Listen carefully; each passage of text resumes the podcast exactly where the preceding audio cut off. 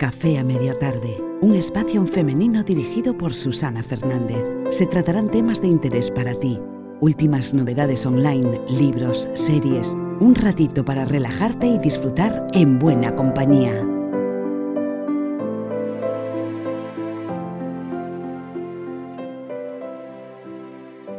Hola, hola a todos y bienvenidos un día más a Café a Media Tarde. Acordaos de que cada mes estamos ofreciendo unas charlas, Eliana Vázquez y yo, eh, que hemos titulado Entre Nosotras. En esas charlas conversamos sobre temas que nos pueden interesar a todas las mujeres y algún hombre, eh, bueno, pues sobre cosas que nos pueden afectar a nuestro día a día, a nuestro emprendimiento, a nuestras ganas de hacer las cosas diferentes.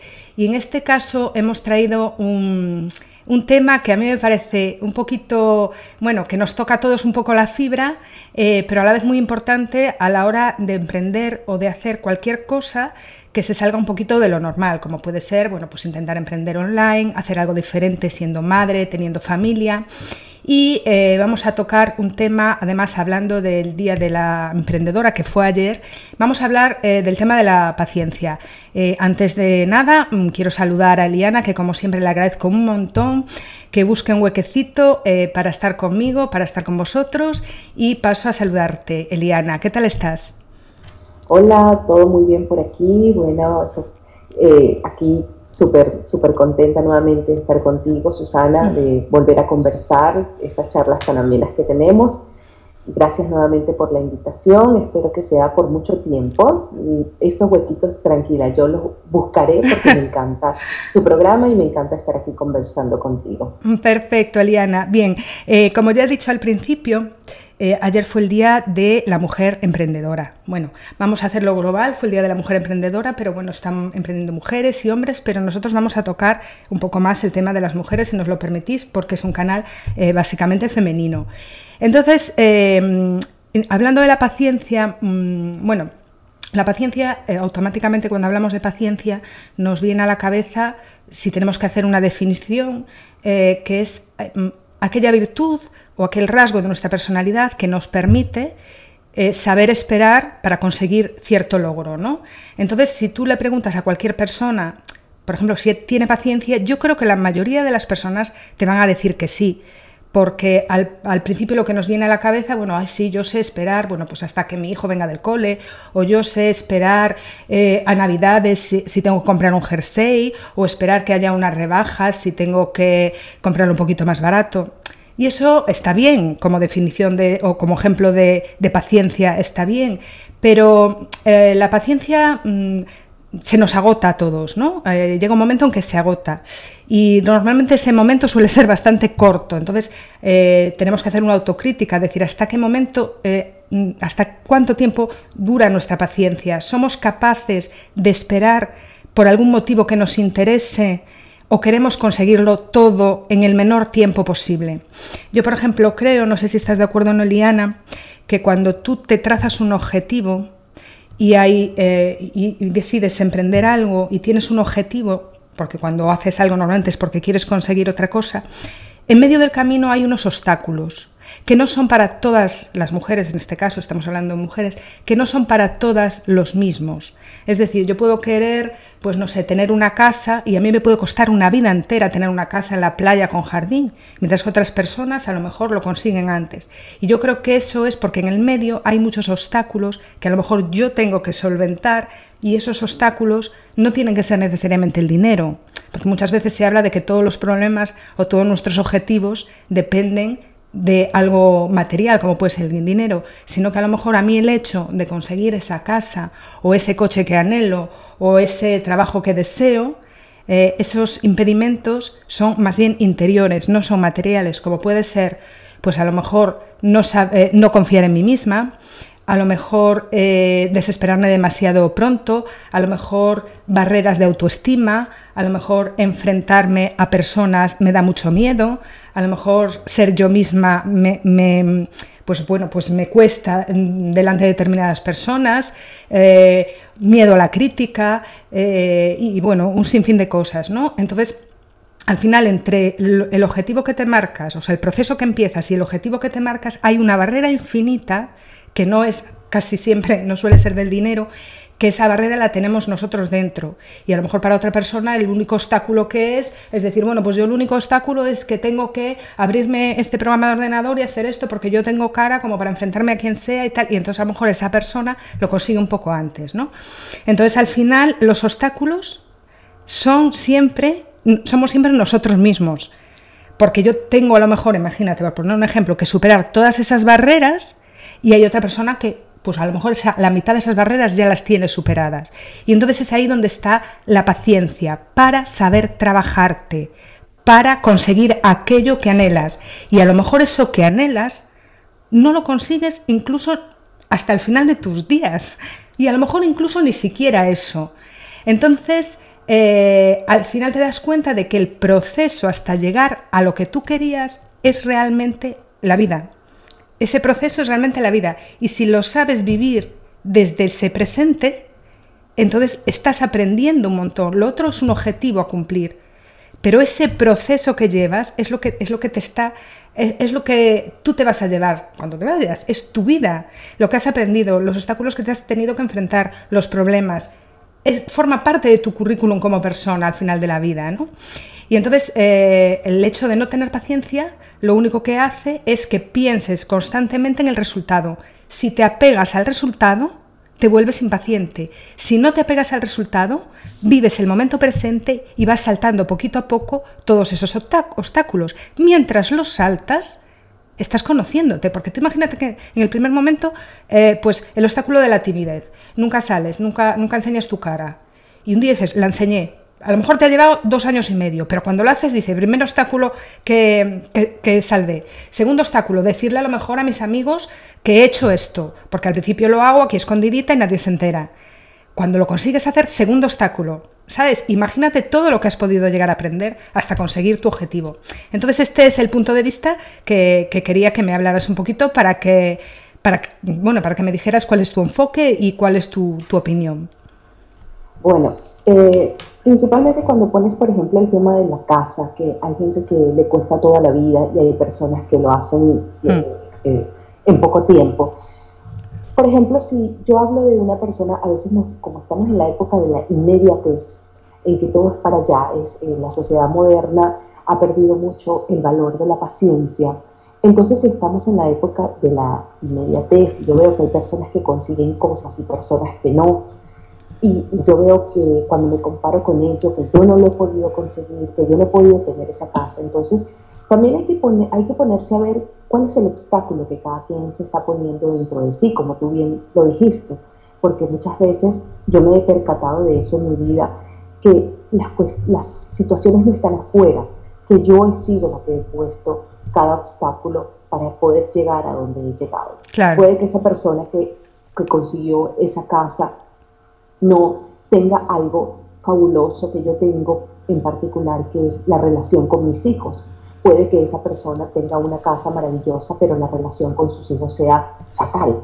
Entonces, esas son cosas que hay que, hay que ponerse a ver. Cuando una persona ha logrado algo, pero no logra otra cosa, o por ejemplo, tú te pones a ver aquellas parejas que siempre son idílicas, enamoradas, maravillosas, y uno dice, Dios mío, pero esta gente nunca, nunca tiene problemas, nunca tiene nada. Pero a lo mejor esa no es la parte que vienen a aprender en esta vida, a lo mejor la parte de pareja ya la tienen resuelta, pero en el ámbito económico o en el ámbito de salud están pasando por algún problema. Entonces, bueno, tenemos que ponernos en los pies de cada quien, o principalmente ponernos en nuestros pies, porque ese es un problema que tenemos, nos ponemos, nos ponemos a ver el, resto de las personas, pero no vemos nuestros propios procesos y darnos cuenta que todos tenemos obstáculos, que hay personas que tienen una casa maravillosa, pero a lo mejor el vacío es inmenso y profundo. Y hay personas que tenemos poco, pero nuestras casas están llenas de mucho amor y, de mucho calor humano. Y cuando hablamos de la paciencia eh, en esta época, en la que vemos que todos, eh, cuando antes de comenzar nuestra charla, estábamos hablando principalmente del Instagram, hmm. que, que, pareciera que publicas una foto hoy y ya dentro de una hora la, foto pierde vigencia, o ya para mañana la, la foto pasó de moda, el post que publicaste pasó de moda. Entonces estamos hablando de que de que todo es para ahora, todo es inmediato. o sea, cuando yo publico una foto, cuando yo publico eh, un video, cuando yo publico un podcast, eh, tiene que tener la popularidad que deseo ya mismo, hoy, entre hoy y mañana, ya debe tener 5.000 likes, ya debe tener este, cuántos comentarios. Y quiero enfocar esto más que todo porque lo primero que mencionaste al entrar al, al programa fue lo del el Día de la Mujer Emprendedora. Vemos hoy día que hay muchísimas mujeres emprendedoras y todas ofreciendo servicios maravillosos, todas ofreciendo grandes cosas, pero ¿cuánto les costaron a cada una de ellas llegar hasta donde tuvieron que llegar? ¿Cuánto les costaron? Detrás de ese trabajo hay 10 años, 15 años, hay 3 meses, 4 meses, hay personas que lo logran en corto tiempo, hay personas que nos, nos cuesta más lograrlo, pero detrás de eso hay un trabajo de paciencia y yo ayer coincidí con una frase hermosísima que me encanta que dice, la paciencia es el arte de tener esperanza. Y una cosa que creemos de la paciencia es que es inactiva, ok, yo me siento a esperar, no. La paciencia es muy activa para los que creen que la paciencia es pasiva, no, la paciencia es muy activa, porque mientras yo estoy esperando, yo estoy haciendo otra cosa y estoy trabajando en paralelo para que para yo poder conseguir eso que deseo. Entonces, cuando hablamos de, paciencia, también hay que hablar de la paciencia con nosotros mismos. Somos muy impacientes con nosotros mismos. Queremos llegar a la meta sin haber pasado por el proceso que estabas mencionando.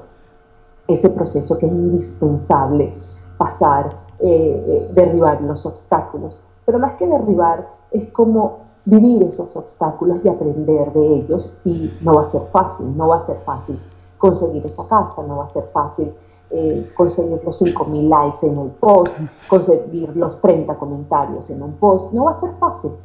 Yo tengo cinco, más de 5 años en este mundo del blogging y, y, medía, y, y, la visibilidad, que es lo que queremos conseguir, esa palabra, la, la palabra viral que se ha puesto de moda hace un siglo atrás, decir que somos virales era casi que eh, encerrarlos y más nunca volver a aparecer, pero se ha reivindicado de, de manera potencial esa palabra de viralidad y hoy en día el que es más viral es porque tiene más visibilidad y al fin y al cabo eso es lo que queremos.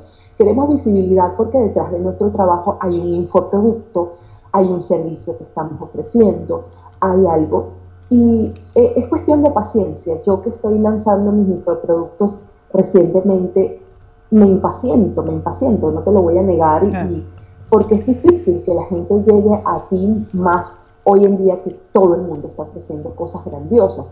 Entonces uno se impacienta y uno dice, Dios, pero ¿quién va a llegar a mí?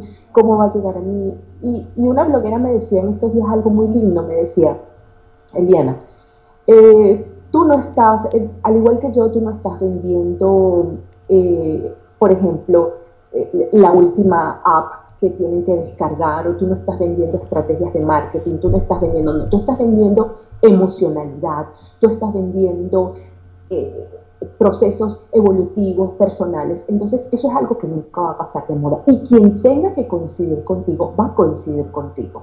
Entonces, es simplemente el arte de tener paciencia. Entonces, mientras espero trabajo para que las personas coincidan conmigo, así de simple. Entonces, me gustaría destacar aquí que la paciencia no es pasiva, es muy activa y que la paciencia es un valor perdido porque estamos en, la época en la que no nos permitimos aburrirnos, en que el aburrimiento está totalmente descartado y mientras más aburridos somos, eh, más tristes somos, entonces estamos fuera eh, al alcance de lo que es esa palabra viralidad o visibilidad. Entonces, quiero destacar que la paciencia es un arte, es un arte porque mientras tienes paciencia, estás trabajando tu creatividad, estás potenciando tus servicios, estás dándote a conocer en pequeños lugares. Es así como cuando los artistas Hoy, por cierto, voy a ver la película de, de Freddie Mercury, que Dios, no veía el momento de verla, ah, la voy a ver. Qué bien. Y eh, estas, estas personas, estas pequeñas bandas que comienzan cantando en bares, que comienzan cantando en plazas, en centros comerciales, cuando tú ves que llenan todo un estadio de de personas, tú dices, wow, ¿cómo lo lograron? Detrás de eso, detrás de eso, hay una paciencia infinita en la que trabajaron poco a poco, o construyeron poco a poco lo que son. Y cuando tú vienes a ver, cuando ya tienes la visibilidad, es porque ya hay detrás de eso un trabajo inmenso de paciencia. Entonces, eso es como mi enfoque de la paciencia. Algo que me ha costado mucho lograr, muchísimo, y, eh, eh, me ha costado mucho comprender lo que es paciencia, te lo, te lo confieso aquí delante de ti y de, tus, de las personas que nos escuchan. Es, es muy difícil lograr la paciencia, pero es, si cuando la entiendes como un arte de esperar activamente, cambia tu enfoque hacia ella. Claro, es que mm, tú aquí antes, bueno, eh, dijiste varias cosas, eh, pero yo, bueno, la, frase que, dijiste hace un rato, la paciencia es el arte de tener esperanza, eh, bueno, me parece clave, porque también yo pienso, mm, yo fui siempre una persona muy impaciente, pero era impaciente en el fondo porque no estaba, digamos, en el camino que tenía que estar. Entonces siempre estás como esperando a ver si por fin llega el camino en el que tienes que estar. Entonces la impaciencia era encontrar algo que a mí me, hiciera sentir bien. Y esa era mi impaciencia, porque todos los caminos trillados que yo estaba recorriendo no me hacían sentir bien. En el momento que encontré eh, esa parte de mí que digo, es que no puedo dejar de hacer esto, yo no sé lo que voy a conseguir, no sé lo que no voy a conseguir, lo único que sé es que por fin me doy cuenta de que no soy otra cosa más que esto, yo no puedo dejar de escribir, yo no puedo dejar de comunicar. Entonces se me olvidó lo que pueda venir después. Es decir, encontrar el centro tuyo eh, alimenta mucho la esperanza, lo que dices tú, la paciencia es el arte de tener esperanza. Alimenta la esperanza porque por fin ves un camino.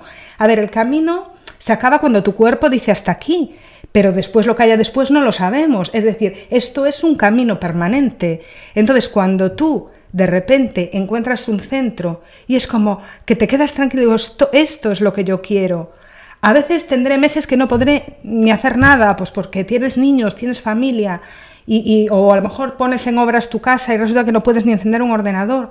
No importa, pero después lo retomo porque no puedo dejar de hacerlo. Yo hace poco escuché a una escritora que es mexicana, pero vive aquí en, en España, y la verdad es que vende bastantes libros, o sea, bien, vamos, tiene su público. Y ella decía, a ver, yo tengo que tener un trabajo alternativo a esto, porque, bueno, no puedo vivir de escribir pero es que es igual, no puedo dejar de escribir. Entonces yo me encuentro bien. Y es como que ya no piensas en, el futuro, ¿no? O sea, es que tengo que hacerlo, no puedo no dejar de hacerlo. Y eso eh, te quita un poco la inmediatez, o sea, te lima un poquito la ansiedad. Porque ya, es que ya te da igual. Dices, bueno, pues hoy estaré mejor, mañana estaré mejor. Hoy mi, mi post tiene tantos likes, el otro, eh, pues ya es que ni lo miras, ¿no? Entonces, para mí es muy importante encontrar el punto en el que quieres estar, es a partir de ahora quiero trabajar en esto y bueno, y sobre todo no creerte imprescindible que a mí me parece un punto, bueno, buenísimo, porque yo creo que la impaciencia viene mucho porque crees que el mundo te necesita, ¿no? Y es como, ¿cómo no podéis daros cuenta de que estoy aquí, ¿no? Y entonces una cosa que decía esta escritora que me encantó es decir, no somos imprescindibles, que tienes un mensaje que dar, Claro que sí, que te lo van a oír cinco personas y, van a querer estar contigo, seguramente, pero no esperes que el primer día que tú saques tu libro, tu post, tu infoproducto, salten a ti todos los dioses del universo y te digan, oh, menos mal que apareciste. No, llegará a quien, a quien tenga que llegar. No eres imprescindible. Tienes un mensaje que dar y, por supuesto, lánzalo y que llegue a quien tenga que llegar. Pero en el momento que, que tú a lo mejor estás súper contenta, pero después de, escribir un libro es que te quedas como diciendo, madre mía, qué historia tan chula, es que si no te gusta ya no la, no la escribes, ¿no? Y entonces es como, tiene que gustarle por narices a todo el mundo. Y no, no siempre le gusta a todo el mundo. ¿no? Entonces no eres imprescindible, pero estás, pero estás haciendo algo que no puedes dejar de hacer. Y entonces empiezas a tener cinco personas que te escriben un correo y te dicen, wow, ¿sabes? Otras, y dices, vale, son 10, son 15, son 20, son 25, pero pero dices tú, no sé, es como que ya te sientes bien diciendo, bien, tengo unas personas a los que lo que yo le escribo, lo que yo escribo les gusta, ¿no? Y entonces, bien, pues voy a seguir por ahí, aunque sea para estas cinco personas. Porque además, no, como te he dicho antes, no puedo dejar de hacerlo. Y estoy tan bien y me encuentro tan bien haciéndolo que sería impensable, ¿no? Y entonces es como que ya te olvidas un poco del, del, objetivo. Después hablabas también del tema del aburrimiento. Bueno, eh, yo Ayer estaba hablando con una persona que había sido maestro, ahora ya no, pero bueno, sigue trabajando con niños y adolescentes y dijo que él se había dado cuenta de que los niños son el reflejo un poco a veces de lo que ocurre en casa o de sus amigos o de lo, cómo perciben la sociedad y sobre todo mucho mensaje televisivo. Ellos creen que querer una cosa es trabajar un poco por ella, no te voy a decir que no, pero tenerla ya. El hecho de que tú no tengas eso les produce una auténtica frustración. No consiguen un, no conciben un no. Y, y, claro, me comentaba, y claro, yo he hablado con muchos padres que ante un suspenso de un niño vienen como si les hubiera mm, aparecido la peor enfermedad del mundo. ¿Cómo puede ser? Y pasará de curso y no pasará de curso con angustia. ¿Cómo no va a tener angustia ese niño si es que en el momento que lo son los padres los que ya quieren tenerlo todo ya, ellos perciben ese mensaje. Encienden la tele y bueno, ¿qué es lo que ven? Pues a un niño de 5 años que tiene una moto enorme. Y dice, pues, pues, ¿cómo no voy a tener yo una moto enorme? O tú enciendes la tele y aparece pues una pareja, a lo mejor que entre los, o sea, que tendrán 30 años, con dos niños pequeños y una casa que ves que las cortinas van con el sofá, que la mesa es de no sé qué, y, y eso es irreal. Nadie con 30 años y dos niños tiene esa casa. Y entonces, claro, entre la publicidad, los mensajes subliminales, la desesperación de los padres, lo que, el, eh, el comercio, lo que es el consumismo, acaban las navidades, empiezan las rebajas, después Semana Santa, después los cruceros de verano, llega el verano, empieza la puesta al cole, la vuelta al cole, después de la vuelta al cole estamos con el Halloween. O sea, es tan rápido todo, tan rápido todo, que cuando mm, eh, realmente ellos además necesitan tener el tiempo ocupado, es como una sensación de que no tengo nada que hacer, socorro, ¿sabes? Socorro, ¿cómo no puedo? Un vacío, un vacío que llenan con la televisión, el cochecito que este que me va a pedir para Reyes, la nota que tengo que sacar ya porque si no me muero, ¿qué va, ¿qué va a ser de mi vida si con seis años suspendo? Dios mío, me voy a quedar pidiendo en la calle, o sea, unas cosas. Y entonces, claro, algo tenemos que estar haciendo mal como sociedad, aunque yo creo que todo esto está cambiando, pero venimos de una sociedad, por lo menos aquí en España, de unos 20 años que fueron, o sea, a finales del siglo XX, eh, principios del XXI, fueron terribles. Así tuvimos también la gran crisis que tuvimos, que la crisis no es más que el aviso de que algo, algo hay que cambiar. Es como la fiebre, ¿no? Tú cuando tienes fiebre, la gente se cree que la fiebre es una enfermedad en sí misma. Y la fiebre es el aumento de la temperatura del cuerpo que te está avisando de que o bien tienes un virus, o bien una bacteria, o hay una infección. La fiebre en sí no es una enfermedad, es una manera de avisarte. Y menos mal que te avisa. imagínate que no tuvieras fiebre y tuvieras un virus ahí que te come por dentro, ¿no? Bueno, pues la crisis es lo mismo. Algo estamos haciendo mal y explotó todo, ¿no? Y entonces la gente se echaba las manos a la cabeza. Bueno, gente endeudada, gente. Bueno, es que fue terrible, ¿no? O sea, gente que, tenía un sueldo pequeño, pero tenía tres casas, una la playa, otra en la montaña, toda a base de créditos, consíguelo, consíguelo ya. El mismo gobierno aquí en España, ¿no? Te decía, te decía eso, ¿para qué vas a conformarte con la casa? En los bancos puedes pedir un crédito y tener tu casa en la playa. Bueno, fue un despropósito, Mercedes, coches de lujo, pero gente con un sueldo a lo mejor pues corriente y moliente, ¿no? Entonces ahora estamos sufriendo un poquito esas consecuencias, por suerte ya un poco menos, porque yo creo que en estos últimos años, seguro que tú estás de acuerdo conmigo, y además porque empezaron los blogs, como puede ser el tuyo, como puede ser el de muchísimas otras personas, a decir, basta ya, esto hay que cambiarlo, acepta el aburrimiento, acepta la satisfacción, acepta el decir, Dios mío, mm, ¿qué hago? Dar vueltas por, acéptalo, vívelo, que tienes que llorar, llora eh, los superhéroes, ¿no? Estos superhéroes de yo no necesito ni terapia, ni necesito nada, ni necesito leer, ni necesito todas estas cosas que, ¿sabes? Porque éramos superhéroes, todos lo sabíamos. Qué soberbia, qué prepotencia, entremos todos y salgas el que pueda, ¿no? Porque ¿cómo, que tú solo puedes? Entonces a ti nunca te va a pasar nada, tú todo lo solucionas bien. No, señor, lo que pasa es que tú no tienes un solo minuto para quedarte contigo. Lo hablabas tú una vez en nuestro último encuentro. Cuando una mujer se queda enfrente al espejo desnuda, ah, ahí entonces quédate un minuto, quédate un minuto pensando y mírate. Pero eso nos duele muchísimo, nos duele muchísimo estar sin hacer nada, nos duele muchísimo esperar, ¿no? Y entonces, bueno, pues hablando de eso también un poco de, la escuela y, de los niños, y no sé, me gustaría saber tu opinión, cómo ves tú, pues eso, a las generaciones que están empezando, eh, qué, consejo les podríamos dar también a los chavales, ¿no? Para que pues no tuvieran esa ansiedad, para que no se dejaran, ¿qué opinas también un poco de los medios de comunicación, de todos estos mensajes que nos mandan? Dinos un poquito tu opinión. Bueno, te voy, a, te voy a contar, yo tengo una hija adolescente. Sí, yo. Y, yo, nosotros estamos en, Estados Unidos y te puedes imaginar hoy, hoy día los problemas que existen en la high school, ya. acá en Estados Unidos, que están, están eh, tiroteando, los niños están tiroteando, que avisan por el internet, que vamos a, que mañana, incluso en estos días, eh, mi hija, eh, el día de Halloween, un día antes de Halloween, dejaron frente en uno de los baños que no fueran a estudiar porque mañana iba, iba a haber tiroteo en el colegio. Entonces, eh, eh, es, una, es una sociedad muy ansiosa, muy ansiosa. Y, y, yo lo veo, yo le digo a mi hija, mira, a veces ella me dice, mamá, me duele la espalda, me duele esto, me duele aquello. Yo le digo, hija, por Dios, tienes 15 años. Yo a los que, o sea, yo no supe de dolores de espalda, ni supe de dolores de nada, sino hasta cuando tuve 30. Te doblaba la edad para, para yo empezar a tener. Entonces veo que es una sociedad en la que hoy los niños saben más de enfermedades, saben más de ansiedad. Yo, yo, no sabía yo no sabía que la enfermedad existía, de hecho, cuando yo tenía 15 años. Yo no sé si es que era una, una sociedad, yo vivía en una sociedad muy ignorante, o es que ahora el flujo de información es tan potente que llega a todas partes que hoy un niño de 15 años puede saber, por ejemplo, de estereclerosis, qué sé yo, o, de, de, cáncer de ojo o de cáncer de garganta. Dios mío, o sea, ¿cómo es posible que haya esa información tan fuerte en la mente de un niño? Entonces, hoy día, con, con esta inmediatez que yo mencionaba hace, hace un rato, esta inmediatez es fuerte para los jóvenes, para los niños de hoy en día. Estamos hablando de, nosotras que tenemos hijos adolescentes, pero también yo lo veo en mis pequeñitos, quieren todo para allá.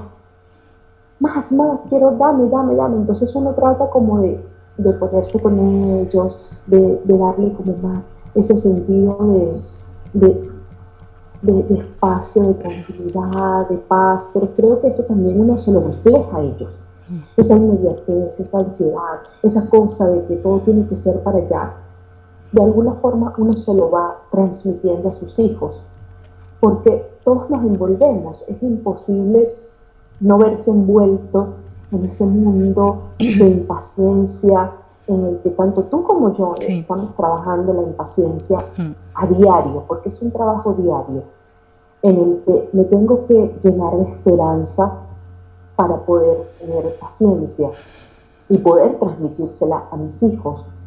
Entonces, ¿qué, le diría yo hoy en día a, los, niños, a los jóvenes, a los, adolescentes?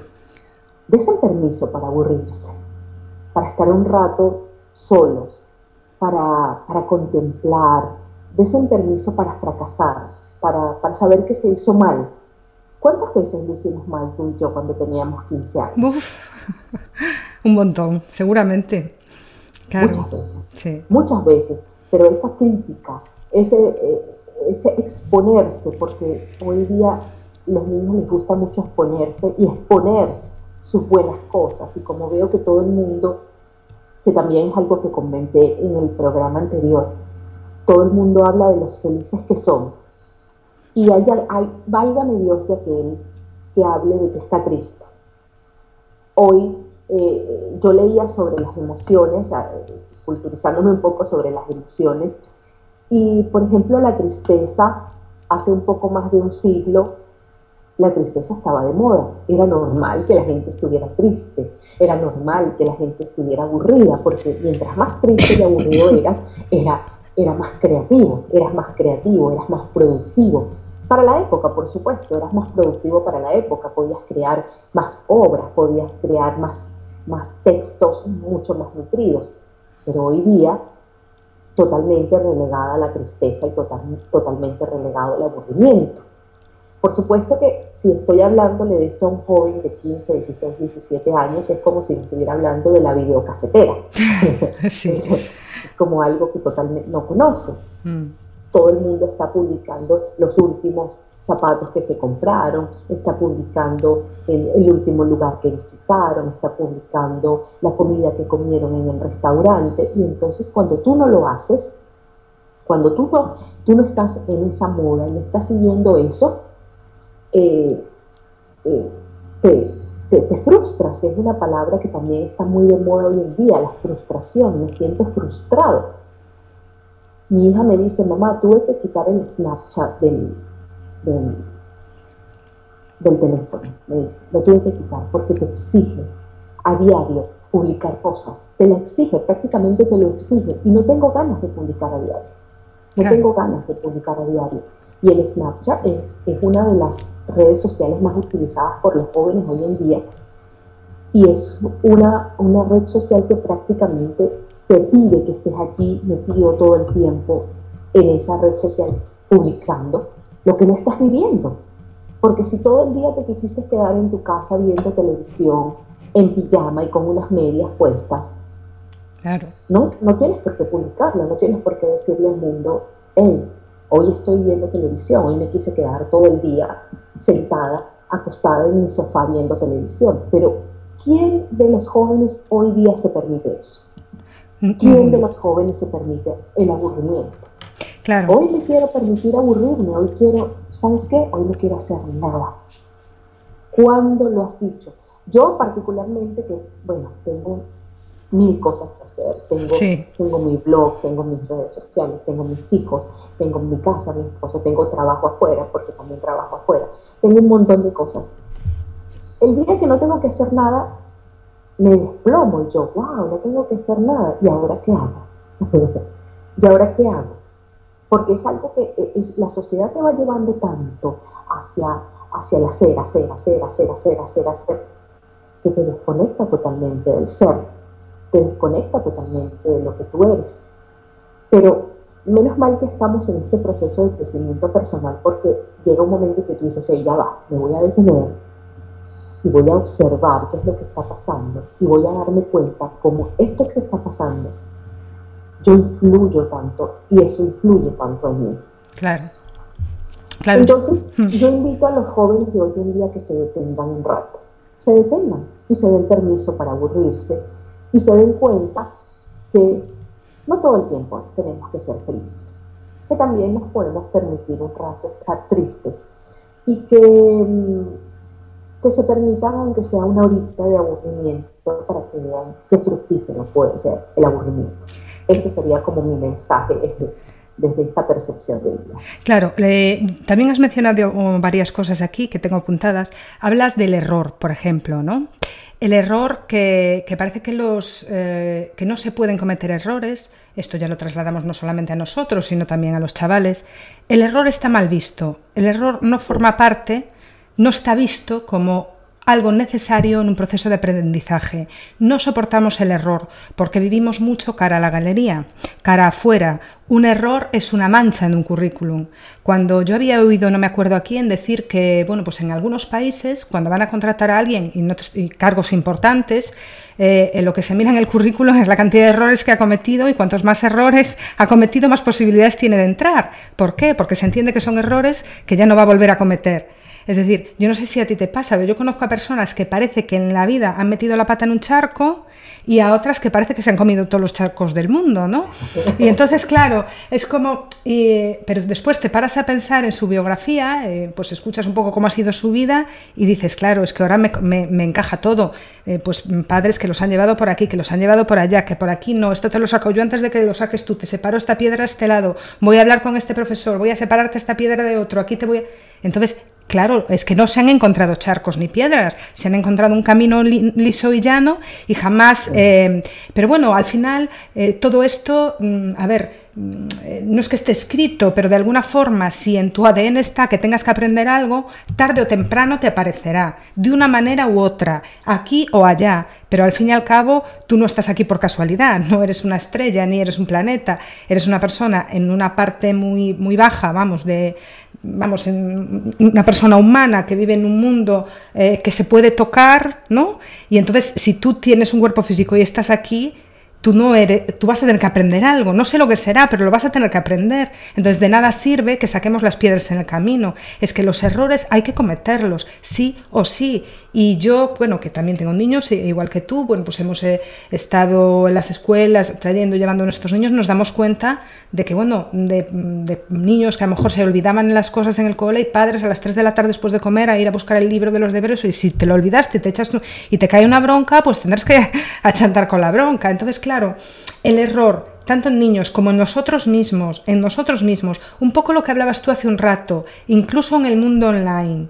Em, los errores se tapan, o se tapan o no se dicen, pero em, hay errores, o sea, por, por, mucho que haya estas personas que tienen unos mensajes maravillosos que todos apreciamos y todos nos inspiran, también cometieron errores, pero no siempre se, se dice el error, no siempre se cuenta el camino, no siempre se... no es todo tan bonito como, bueno, pues tener un blog, irte a la playa a escribir, ¿no? O sea, ahí metes la pata, te lías con la informática, tienes muchísimos problemas técnicos, eh, pues mm, miles de cosas, ¿no? Incluso Creo que además, creo que este mundo, pues el mundo online, que el Internet nos está dando una facilidad para muchas cosas, es una prueba también. ¿eh?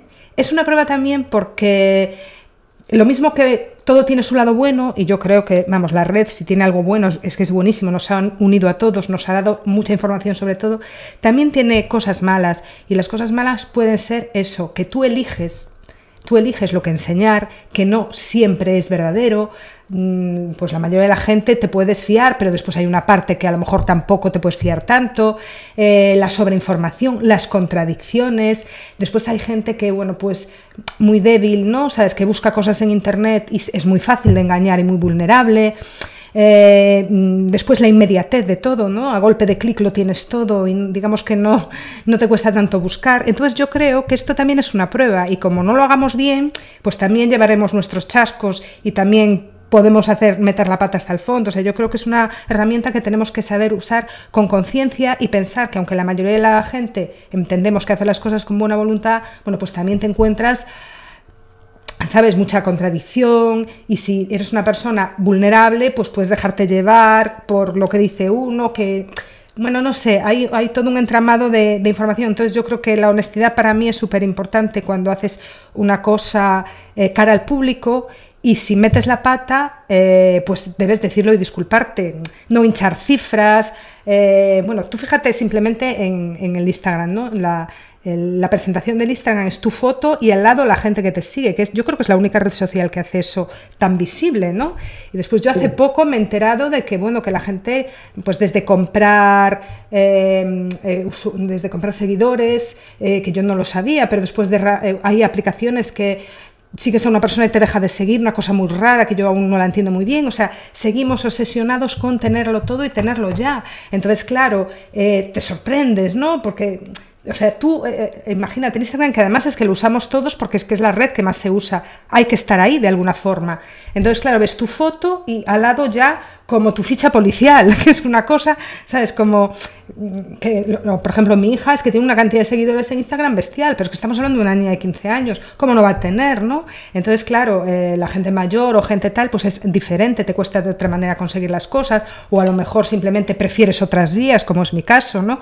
Que tengo mucho más seguimiento en el podcast o en los blogs, pero quiero decirte que hay que decir la verdad. Yo conozco algunas eh, blogueras estupendas, que a mí me encanta escucharlas, porque te hablan de todos los batacazos que han, que han que han tenido, ¿no? Y, después también hay mensajes de hazlo, hazlo ya, que puedes tenerlo ya y puedes ser, conseguir todo en el momento, solo tienes que seguir estos pequeños pasos y dices tú, pero ¿cómo cinco pasos te puede dar para, conseguir lo que quieres, ¿no? Entonces todos esos mensajes frenan lo que hablamos ahora, frenan la paciencia. Está muy bien como herramienta para darnos a conocer y dar a conocer nuestro mensaje, pero después hay informaciones satélites, como digo yo, que fomentan en la desesperación, fomentan que, mm, bueno, que no te calmes la mente, fomentan que te empieces a sentir insegura por no estar haciéndolo bien. Y como digo, yo cuando, cuando me empieza a entrar un poco esa ansiedad, lo que hago es volver a conectar, oye, ¿para qué estoy yo haciendo lo que estoy haciendo? Recordármelo a mí misma. ¿Para qué estoy haciendo lo que estoy haciendo? Y entonces ya cuando me conecto otra vez con eso, con el propósito, cuando me conecto otra vez con lo que realmente soy, Entonces digo, ya está, bueno, pues que, le den a todo lo demás, ¿no? Estoy bien así y me encuentro bien.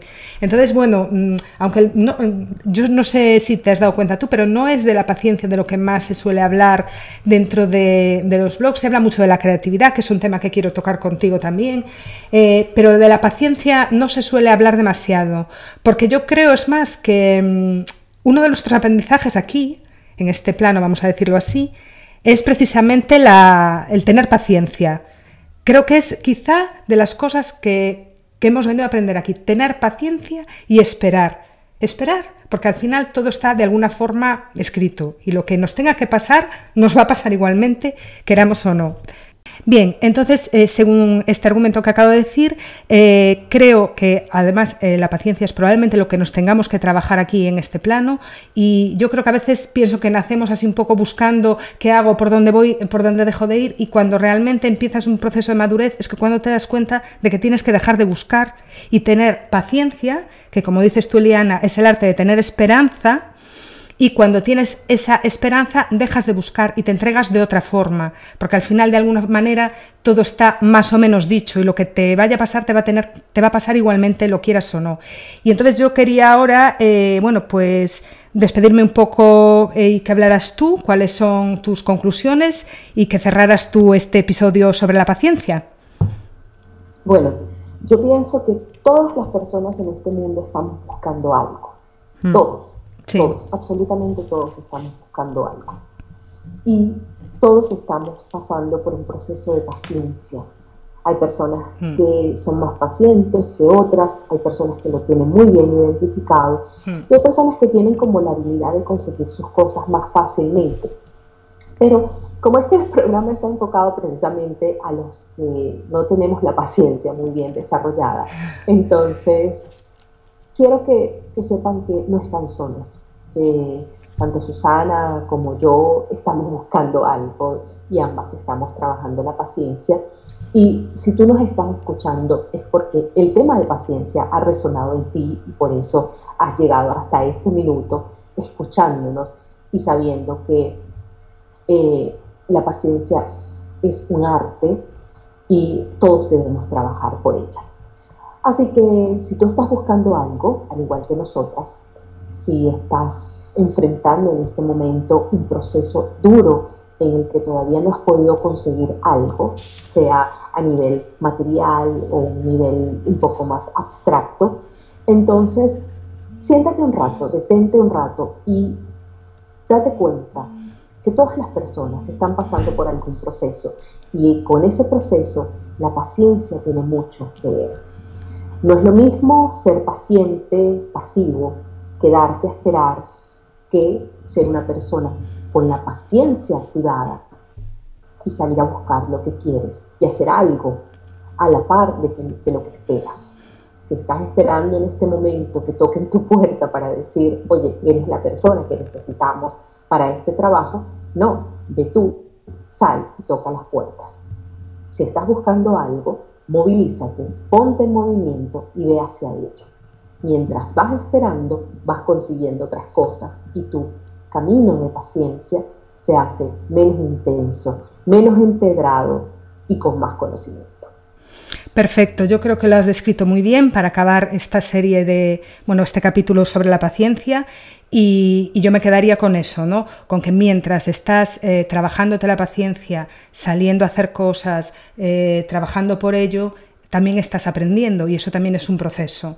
Mm, cualquier cosa que tú hagas eh, es el proceso mismo y es la vida misma. Y entonces, bueno, pues desde ahí, eh, como tú dices, invitamos a todas aquellas personas, em, bueno, pues a que, a que se lo trabajen, a que no están solos, que efectivamente no se sientan mal por ser personas que se desesperan de vez en cuando, sobre todo cuando tenemos muchas cosas en la cabeza, que nos desesperamos, que no somos capaces de ordenar las ideas, que queremos tenerlo todo ya porque así pensamos equivocadamente que se nos van a solucionar los problemas, pero cuando acabas con una cosa inevitablemente tienes que enfrentarte a otra, con lo cual dejarnos un poco llevar y eh, centrarnos en, lo que hacemos cada día, eh, valorando esos pequeños, esos pequeños pasos que damos y olvidándonos y no apegándonos tanto al objetivo, ¿no? porque al fin y al cabo lo que te va a pasar hoy si no lo disfrutas eh, queda olvidado, no ha servido de nada. Entonces, por lo menos, intensifica tus emociones en, en, el día a día, lo que estás haciendo.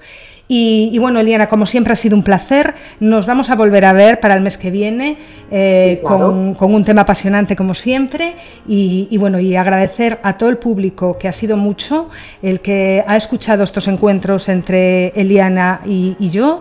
Agradecerlos de verdad, nos animáis un montón a que sigamos haciéndolos y, a toda la audiencia, pues eso, eh, agradeceros que hayáis llegado hasta aquí, que hayáis escuchado el podcast entero. Y un beso a todos, un beso Eliana y nos vemos muy pronto Ok, claro, hasta el mes que viene. Perfecto. Chao, chao. Y bueno, ahora que nos despedimos de Eliana, eh, también me voy a despedir de vosotras y eh, estaros atentas porque en unos 15 mm, días más o menos habrá un nuevo podcast sobre un nuevo libro que comentaremos aquí en Café a Media Tarde. Así que hasta entonces, que seáis muy felices.